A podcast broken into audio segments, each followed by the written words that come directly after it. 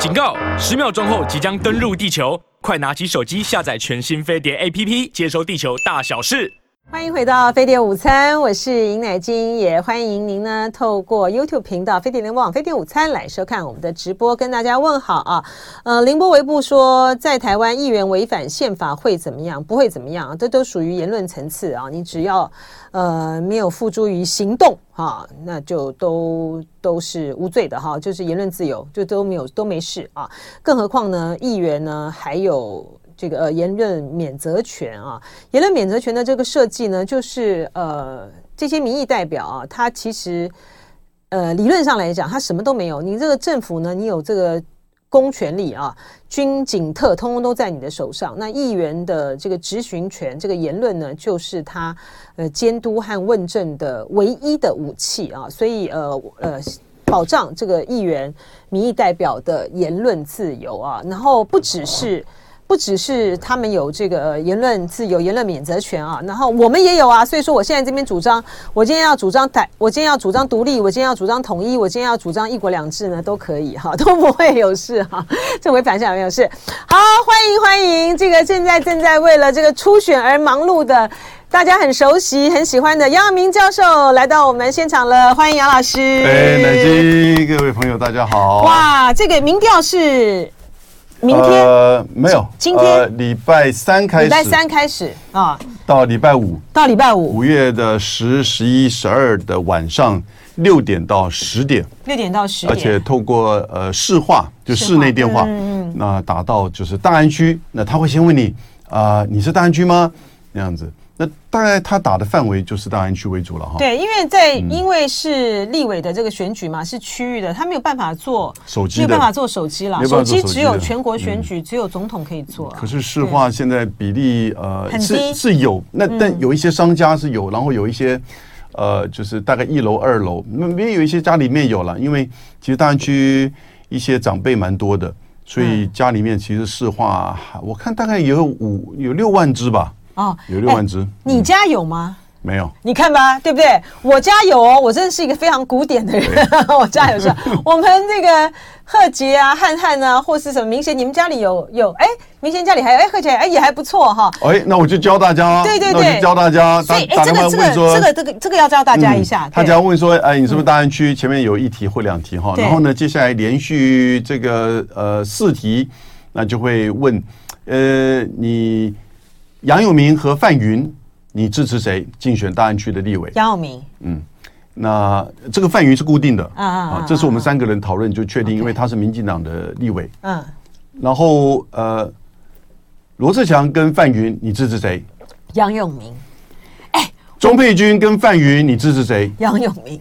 杨永明、罗志祥跟范云，你支持谁？杨永明。谢谢。要这样子答，对不对？还没这样答就会加权，对不对？对，还不能挂电话哦。他会问说，呃，你的这个年年纪、年纪啊，哈，或者是正常倾向啊，大概一两题吧。然后呢，大概就结束了。啊，要答完，要答完这个，要答完哦，这份的这个问卷呢才会有效。所以这个乃心就说非常对，不管有没有出现杨永明，你都说都要回答。我只支持杨永明。哎。就说呃，就说很多的这个民众呢，恐怕还搞不清楚哦，为什么呃，大家在这个他常常听到就哦，唯一支持杨永明，唯一支持谁谁谁，就他这个差异是在于说，他回答只支持杨永明的时候，你这就会加权，对不对？对，哦，他就会加权，会有影响。那那个被问的本人比较的本人，当然这一题他没有办法得分，但是呢，另外就是说你回答杨永明的时候会有加权，会有加权，对，嗯嗯。然后呢，呃，因为呢，就因为是市话嘛，然后又在呃。就是在平常日啊，在平日，并不是在假日。对，所以说晚上你说六点到十点，十点其实我们那个时候会有点担心，本来应该是有通常做民调，工作人口会比较嗯比较不容易抽到嗯。呃，其实我们这是第一次。嗯，没有任何礼拜六或礼拜天嗯。在其中。那过去的民调，呃，你看到过去其他其他的民调，各位看那个时间点，大概都会是礼拜四、礼拜五、礼拜六。或礼拜天、礼拜一、礼拜二，嗯，的这样子的一个三天，中间会带一个礼拜六或者是礼拜天，哦，那他也不会连续两个礼拜六礼拜天。那这样子的话，就表示刚才乃金所讲的，就是有一些人可能工作的时间或者是来得及，因为你说六点开始，有些人可能八点七点到家，他虽然打到十点，但是有的时候他也许到你打到你家的前面那个两个小时或者一个小时打到你家的时候，很多人事实上是还没有办法回来。对对。那接到电话的人，他所这个的这种。就是说，普遍性跟代表性啊，就会产生变化。嗯，嗯，那但是那个时候，呃，就没有办法，因为各个民调公司哦，都卡得很紧，嗯，嗯，都卡得很紧。那也是在我们三个人协调之下，后来决定，就是说，在民调公司跟这个时间上，我们做了一个，就是说这个选择。嗯，那因此，呃，礼拜六上午的十点钟。呃，市党部就会公布这个民调的结果。嗯嗯，好，呃，我看到这个杨永明老师啊，在这段时间啊，真的是拼了这个全力，呃，在这个选举，哎，我也蛮佩服的哈。呃，他呃早上呢，就一大早呢就去这个送车送车啊，然后呢到各个个。到各个地方，然后办这个座谈，然后关切很多这个市民关切的这个话题，就是完全没有，完全没有这个呃，就是他去送车啊，好像哎，完全没有这个身段。这个跟你过去的，你看你当一个当一个教授哈，当一个这个学者，当国安会的这个副秘书长啊，特别是这样老师，老师是学生听你讲课啊，你你你的这个位置呢，跟学生呢是有一段的这个距离的，跟你现在是弯下腰来跟大家请托，对于你来讲。讲你这段时间的感受是怎么样啊？嗯，呃，其实我以前做过政务官哈，嗯，我觉得做政务官的时候，其实也类似。你当然在面对你的政策啊，或者是你的同事的时候，你是一个啊部长啊，或者是新闻局长啊，或者是国安会副秘书长，那你有你的这个，就是说大家对你的尊重，你有你的这个权威。可是，尤其是我在做新闻局长的时候，嗯，当你要把政策去告诉民众的时候。你就接触的是民众嘛，嗯，你就要用民众的语言，你要用民众的角度跟身份来去跟大家做说明、做报告。我那个时候其实就很习惯于，就是说，这就是你的角色，就是你的身份，嗯，你就应该要有这样子的表现。那我这次要竞选，没既没有身段，也没有偶包哈，对啊，完全没有，完全没有，完全没有，完全没有。然后当然，这个到电视台做一些评论的时候呢，我们当然也就从我们的专业角度来做这个评论，所以。呃，我觉得倒不是说啊，怎么突然角色的这个转变，而是就跟大家每个人，你在不同时间里都有不同的身份跟角色，嗯，你就扮演不同的身份跟角色。那这一次在竞选，因为我的，我觉得我是基于我的专业跟使命哦，跟理念，我觉得接下来台湾面临到会动荡。那我的专业，特别是我在比较说这几年的台湾的立法委员的选举当中，议员出身越来越多，嗯，好，然后台湾的媒体大家也都了解，台湾的政治文化大家也都了解，诉求的关注的重点，真的排挤掉了。我们现在真的是面临到很严重的一些这个环境的考验，嗯，那这些呢，需要有一些专业，需要有一些能够论述的，然后呢，提出这个提醒的。那跟大家做说明的人，那可是呢，我是觉得，呃，基于这样的原因，我也不是在来做官，我已经做过政务官，对，我也不再来搞政治，做从政升官图，嗯，对不对？嗯嗯、那其实，呃，也就是说，我如这个使这个理念哈，跟这个使命感，其实是支持了我，哪有什么身段，哪有什么这个任何的这个什么觉得不顺畅的。对不对？刚开始我我会刚开始的时候会觉得有点不顺畅，是因为觉得哎，我怎么样才能够习惯呃，让大家觉得哎，这样子是顺畅的。那刚开始，比如说到第一次到市场，这次啊，没有人像我一样。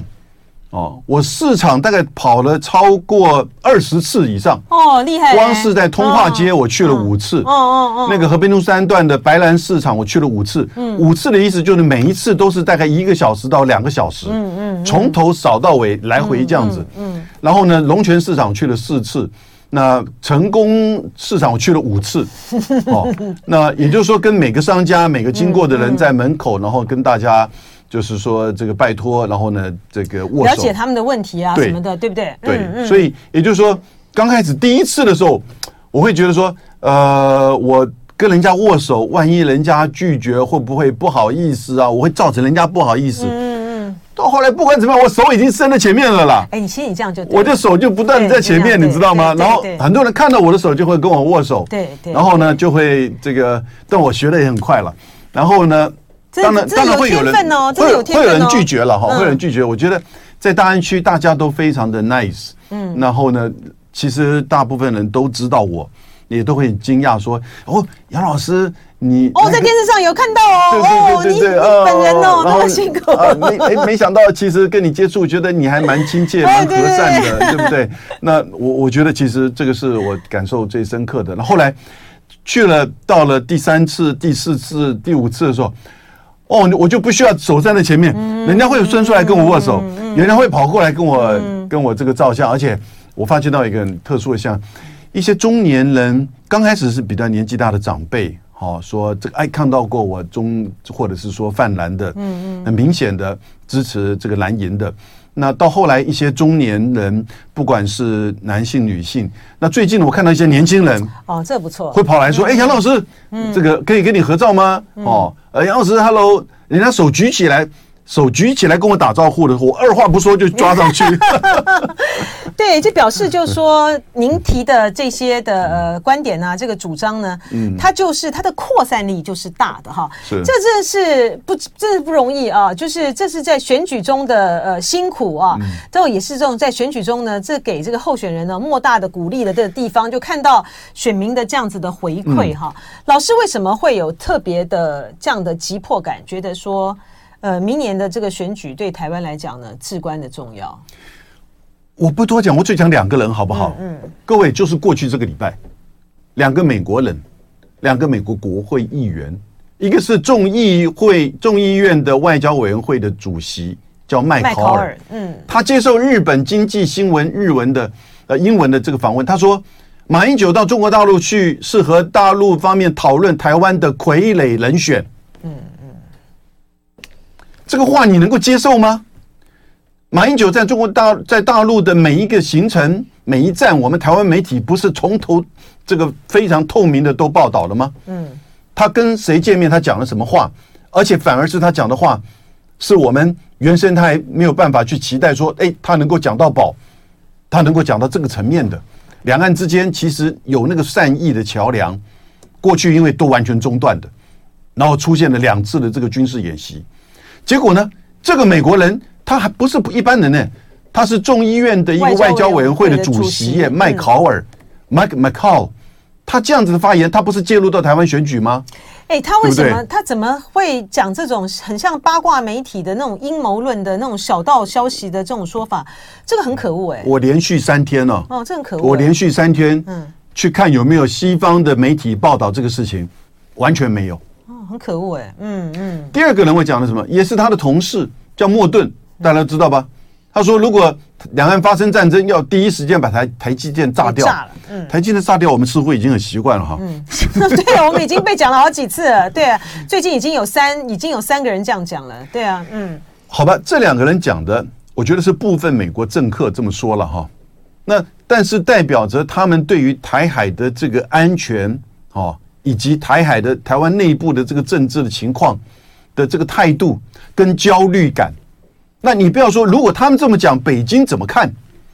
北京的反应都做了两次的军事演习，还针对我们的这个贸易壁垒，嗯，哦，开始做调查，而且把那个公布的时间点定在明年的一月十二号，就选前一天。对，这个讯息不是太清楚了吗？嗯，这个在跟你这个在商从商吗？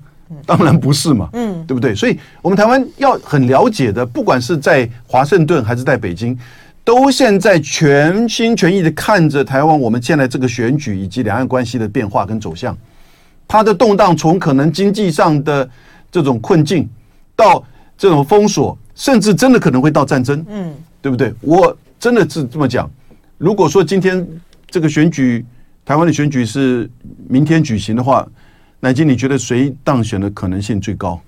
明天的话是赖清德啊，对不对？明天一定赖清德，对不对？所以真的，我们自己了解到台湾的命运现在真的是会有很不同的走向。嗯，我个人觉得赖清德如果二零二四当选的话，从二零二四到二零二七就会是台湾非常动荡的这个年。嗯嗯，哦，北京绝对不会去在意他的任何的什么。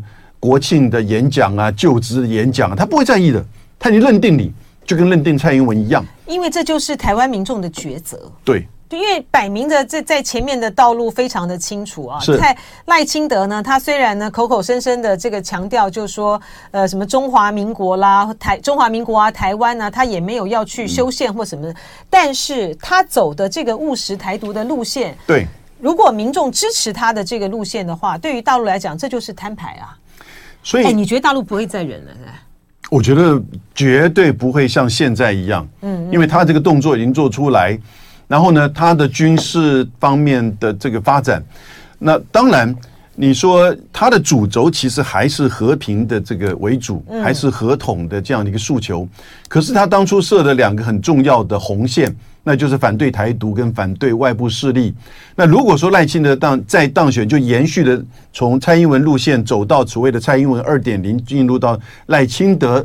的这个路线的时候，这个执政的时候呢，他觉得这个中间只是强化了，嗯，就是说跟中国大陆越走越远的台独或者是独台，以及美国的势力的介入。你看这两个美国的这个众议员这么清楚的说要炸掉台积电，这么清楚的说这个指控国民党的候选人就是亲中的候选人，甚至在这个马英九是在谈论密商傀儡、密商傀儡的这样一个，这这已经到了不可思议的言语。那登出来之后呢，西方的媒体都知道，都不愿意登。但是呢，这已经代表这个事实，这个讯息就很清楚，由就他讲出来，在台湾内部就发这个发酵了。所以我觉得，在这样的情况之下，如果我们台湾这样子的一个抉择的话，那是我们民主的抉择，嗯啊。但是呢，必须要承受这个后果。所以，我其实，在去年的这个时候，我就非常的担心，我就觉得可能就会出现这个动荡。那在这个时间点，如果我能够担任。立法委员的职位的话，我觉得我至少可以面对美国、面对日本、面对大陆，而且提醒大家。欢迎回到飞碟午餐，我是尹乃金。今天我们访问杨耀明老师啊，大家非常熟悉的杨老师，呃，他要参加国民党的大安区的立委初选啊，很快呢就要进行这个民调了啊。他这一次呢在大安区呢，这也是。对手很强啊，哈，罗志强啊，这个钟佩君啊，对。不过老师呢，刚才讲到一个重点啊，就在于是我们在二零二四这个大选呃里面啊，除了是这个总统之外，嗯、我们选出什么样的这个立委，我而我们这个立委呢，能不能够担负到就是刚才老师讲就应对，哎，我可以应对这个美国国会、嗯、啊，我可以应对呃美国的这个政界，我可以应对日本的这个国会，日日本的政界，呃，强而有力的。来去提出台湾的主张，强而有力的，在现在呢，这个美国呢，这个拉拢这个呃日本啊，然后在这个呃亚太这个地方呢，形成一个抗一个抗中联盟的时候，台湾的权益在哪里？台湾的利益在哪里？台湾的立场在哪里？我们需要有要有一些非常呃厉害的这个立法委员呢，来把我们的这个主张呢清楚的说出来啊。特别是呢，杨教授呢是很难得的，就是日文好。呃，英文也好，能够对美，能够对日，这不多哎，哈。呃，乃乃菁，你知道吗？二零零四年的时候，哈，嗯，我们那一届的立法委员是最后一届两百二十五位，然后是中选区，嗯，台北市就分为第一选区、第二选区，就是北北部选区跟南选区嘛，对不对？嗯，这个后来呢，到二零零八年的时候呢，阿扁就把它改了嘛，对对对，就把它改为立委减半，嗯，然后呢，一票。这个单一席次两票制，嗯，啊，那也就是说，这个选区就变小了，只选出一个立委，然后你另外投一个不分区，减半呢，就从当初的两百二十五减到一百一十三。嗯，各位，我讲了一个数字哈，当初两百二十五位立法委员的时候，二零零四年有几位是议员出身？十二个人。嗯，两百二十五个里面只有十二个人是议员，地方议员出身，后来这个转战立委这个当选的。也就是说，那个时候政党的提名，然后呢，选区这样子的大，人民的选择，各行各业的精英、优秀的人都会出现。嗯，就像如这个郭正亮嘛，对不对？到了二零零八年，他就选不上了。为什么？因为二零零八年变成单一选区的时候呢，现在七十三个立法委员区域选出来七十三个啊，另外四十个是不分区加上原住民。七十三个立法委员当中，现在已经有三十九个是议员出身的，对，议员出身。就是阿亮本来是中正万华的嘛，呃，他本来是南选区嘛，对，对他后来选中正万华，但是没有没有选上。嗯嗯。然后呢，这个到了今年呢，你看这一次要出来就是新表态，新表态出来要选明年二零二四的立法委员，大概民进党加上国民党将近有五十个人。嗯，这五十个人新表态要参选的，包含我。也只有九个不是议员出身的哦，其他都是议员，其他都是议员。嗯，因为我们在那个时候，这个立法院它有一个就是议员的这个背景很多，特别是省议员，嗯啊。省议员那时候也是又又不太一样。省议员，你是说在那个国会改国会改选的那个时候，省议员跟地方议员还是有一段差距，还是有一段差距的哈。省议员毕竟看的是整个台湾省，但省议员的问题还是很大。对，也有他的问题。就说他这个会使得这个中央的这个国会结构太地方化，太地方化，太地方化。那你说日本，我们不是说议员不好了哈，就是说有很多的议员都非常的这个优秀，但是占比这么高，他的确有让这个中央这个国会呢地方化，然后。你关注的议题呢，就越来越，就是越来越 trivial，就太小。一方面，我们看日本的，我去比较日本的情况，日本整个就是说，他的参众议员呢，这个众议员最明显，那也有地方议员上来，但他地方地方议员是都跟县哈比较大的，嗯，然后呢，大概不到三呃四分之一强，哦，所以也比比例不怎么那么高。美国根本很少，啊，都是单一选单一选区哦。第二个就是。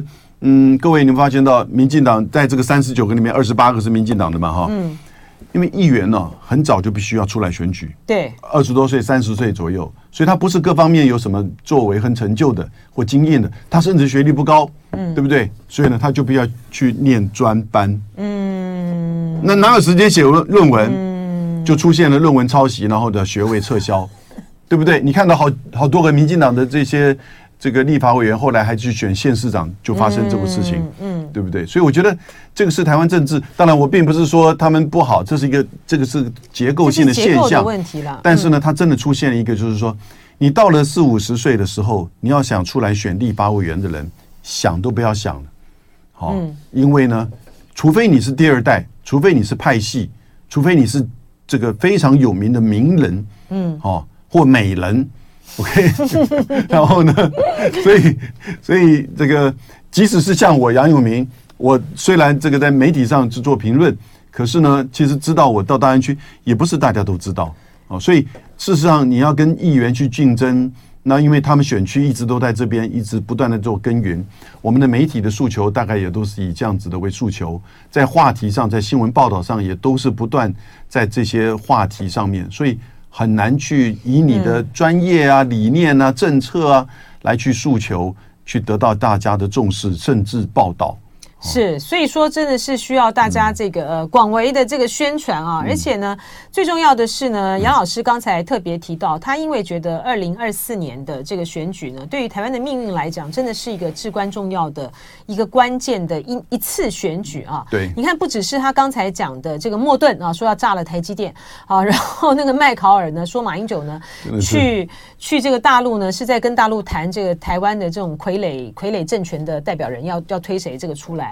然后你看那个巴菲特啊，这已经不是他第一次讲了啊。之前的时候是在呃，他到日本去的时候接受日本媒体的访问。然后这一次呢，他是在这个股东大会里面呢，他也强调就是说，他为什么卖掉这个台积电？台积电是个很好的公司，就是因为两岸太危险。对，所以说，嗯，把国家正处在一个关键的抉择的时刻，需要一个有分量的这个立法委员呢，去为我们呃很。严肃的啊，转达呃台湾的这个立场，呃，做国会外交那个纵横捭阖，其实是非常重要。这巴菲特是巴菲特的话讲的很直白啊。对，嗯，呃，我觉得各位想想看啊，如果今天是赖清德做了这个总统，嗯，而在国会里面没有一个真正的国安立委的话，怎么样能够防止台湾发生战争呢？嗯，对不对？啊，你当然就靠其他人或靠这个其他这个反对党。这个声音要能不能有个专业的这样子的一个角度？那如果说我们今天希望范蓝能够重返执政，二零二四年，这是一定要的。但是接下来你看到这两个人的，就是说这个竞争，现在还不是情势很明朗。嗯，我刚才脸书发了一个，就是脸书。嗯，好，那我主张，我觉得侯友谊、郭台铭应该要合作。嗯，应该要合作。我这个想法是从哪里来呢？上个礼拜哈。美国的共和党在做了一个民调，现在共和党两个人在竞争，就是美国的这个总统大选的初选，一个就是川普，一个是佛罗里达州的州长的德德桑提斯。嗯，他们这个民调现在出来还是相差很大，因为川普还是有高人气，哦，尤其他被起诉之后，百分之五十八的这个支持率，但是呢。德桑提斯只有百分之二十二，可是他们两个各自比上拜登跟这个贺锦丽的这个团队的时候呢，哎，川普呢其实只是赢几趴，可德桑提斯呢根本可能还是个落后。结果那个民调把川普跟德桑提斯，川普是正，然后呢德桑提斯做他的搭档，为什么？因为川普如果当选之后啊，他只能做一任，因为他已经做过一任。哎，这样子算是不是？对。所以呢，这个民调出来哦，我以为他他如果这次中间反正因为他没有连任嘛，所以他这次在的话，他可以再连一任，不行啊？不行，因为这美国宪法规定，你总统只能做八年，他不是说你得连任一次。哦，他哦，他是用算总年数的。所以呢，川普只能做一任四年。嗯，那德桑提斯如果现在可，他现在态势还是想要选总统了哈。嗯，但是你看，已经民调开始在做，如果你做副总统搭档支持川普，然后呢，四年之后你再。这个接总统，这当然是一定是如此。你就要你知道这个民调多少吗？德桑提斯呃，川普加德桑提斯五十一，然后拜登跟贺锦丽四十三。哦，这差别都很大。嗯嗯嗯。我觉得，所以我提出主张哈，应该是在这个侯友谊表态参选之后，两个人侯友谊跟郭台铭两个人就来这个谈，进行民调，赢的人作证，负的人当搭档。嗯，同时郭台铭加入国民党，嗯，哦，形成一个梦幻的稳赢组合，我觉得这不是很好吗？所以你主张的就是郭侯或侯郭配，对。对不对？啊？并不是说郭正侯副，然后不是不是，然后郭只当一任，因为他们现在两个人都想去这个争取正的，我觉得这当然呢，嗯，谁谁谁说哦，我对不起，我要争取副总统，没有这回事嘛，对不对？哦。但是呢，以我以泛蓝而言，以我们刚才讲的二零二四对台湾的考验跟安全而言，泛蓝的重返执政是绝对的必要。嗯，这是为了台湾人的安全，跟为了我们的生命财产。那但是现在这两个人都想要做总统，我觉得他们都这个有各的这个各的这个表现跟他的长处。郭台铭的国际观，郭台铭的这种执行的能力，跟他的商务上的全球的经验。然后呢，侯友谊在行政上的这个历练，侯友谊的这种就是本土以及他调和整合的这个能力，我觉得他们两个人如果能够去协商出来，用民调哦，这个民调当然不要用市话民调了，对对对对对，而且要手机，而且要用大规，要用大规模，甚至这个几次都可以，嗯，要大家都接受的，赢的人作证，富人搭档搭档。搭这个搭档，搭档，嗯，然后呢，我觉得副总统也不是这个所谓的虚位的这种副总统，因为你看过去拜登在做奥巴马的副总统的时候，其实他也很有影响力，对不对？也可以谈出来一个怎么样的这个合作关系，嗯，这样子的一个情况之下，我真的觉得范蓝这两位哦，侯友谊、郭台铭、郭台铭、侯友谊的这样一个组合，其实我觉得是一个梦幻组合，嗯，那这是一个可能，而且必须要快在五月底。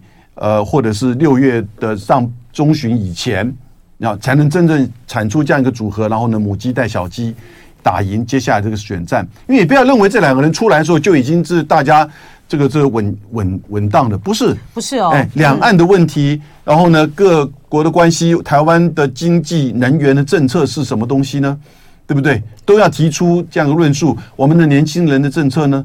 对不对？对，他要有很他要有很强力的这个诉求，否则的话呢，这个民进党呢是有这个执政资源的，这个地方差很多。对，还有一个是美国的态度。是杨老师，以您的这个理解，你觉得美国会倾向于这个支持民进党的总统候选人吗？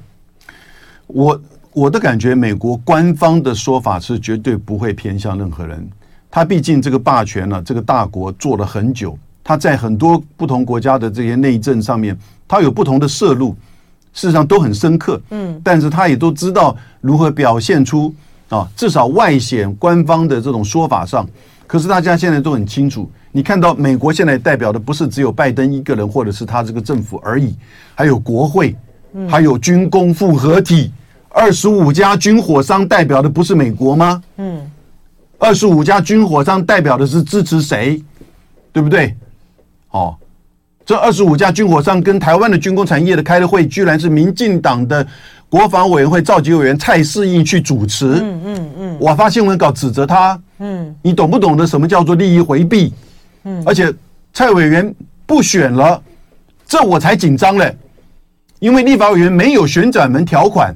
对，是不是？我是不是可以合合理怀疑这个台湾的军工产业，以及接下来跟美国的二十五家军火产业合作的这些项目，也就是要把台湾变成弹药库的，是不是变成民进党下一块口中肉了？还是已经正在吃了？嗯，对不对？所以这些报道哈，这些我的这个这个做了一些评论，这在媒体。都没有再怎么呈现，所以大家就可以知道，就是说要有杨永杨永明这样子的一个程度哈，才能够去监督和关注到这些事情。这真的是要对这整个的生态和呃有相当程度的这个理解，你才能够一出手就点到关键。我的竞争对手根本没有到达，嗯，呃，不，不能这样讲，根本没有回应我的所谈到的这些问题哈。嗯，那他们关注的不一样，有的时候这个我还有一点。这个必须要回应他们关注的议题，但是呢，也的的确确，作为立法委员，作为大安区台湾的首善之区，我们需要怎么样的立法委员？这是让你告诉全台湾人，嗯，对不对？哎，这个杨老师，你会不会有一个困扰？其实就像是我们这个网友提到，他就说，呃，像你像您啊，以您的这个资格和条件来讲。呃，就可以去当不分区就好了，干嘛？这这这这个就是这就这会不会是你的困扰？这就这叫耳语，嗯，因为现在大家在讲耳语哈，嗯，我讲这也是耳语啊，绝对不要听，也绝对不要讲，为什么？不分区没有民意基础嘛，对不对？嗯嗯，不分区不是你个人争取，是这个政党或党主席决定的，嗯，对不对？所以我觉得这个就是耳语，这就是对我的这种影响，负面的影响，嗯，对不对？然后。这个我们在新义区难道没有看到同样的这种情况出现吗？对不对？大家要有智慧，要有判断。你可能觉得，也许我的条件。我条件更合适，在家里面就当一个好爸爸，对不对？我是巨蟹座的，对，是啊，你是巨蟹座的，因为昨天是我女儿的生日啊，对不对？你是巨蟹座的哦，所以我忙了一整天，跑了大概七八个场合之后，我还是要赶回家跟我女儿庆生啊，唱生日快乐歌。对对，就以你的这个条件，但是当好爸爸，不要好老师，不要用这个耳语来去影响到，就是说对我的这个支持，请大家就觉得说。在今天台湾的这个时间点，有我这样子的，就是这样子的这种参与，对啊，和高度的人来参与这个立法委员选举。而且讲句实在话，我在地方上的议题，我觉得我。更加的深入是啊，哎，你那时候你开几场那个什么都跟啊，什么这些座谈会，我觉得杨永明很厉害。我找了好多专家，我找了李宏源部长跟我一起，李宏源部长被我感动到，他都帮我电话录音支持我打电话给大家。是，也请大家呢接到电话支持大安区的国民党立委候选人杨耀明，谢谢，谢谢，谢谢，谢谢。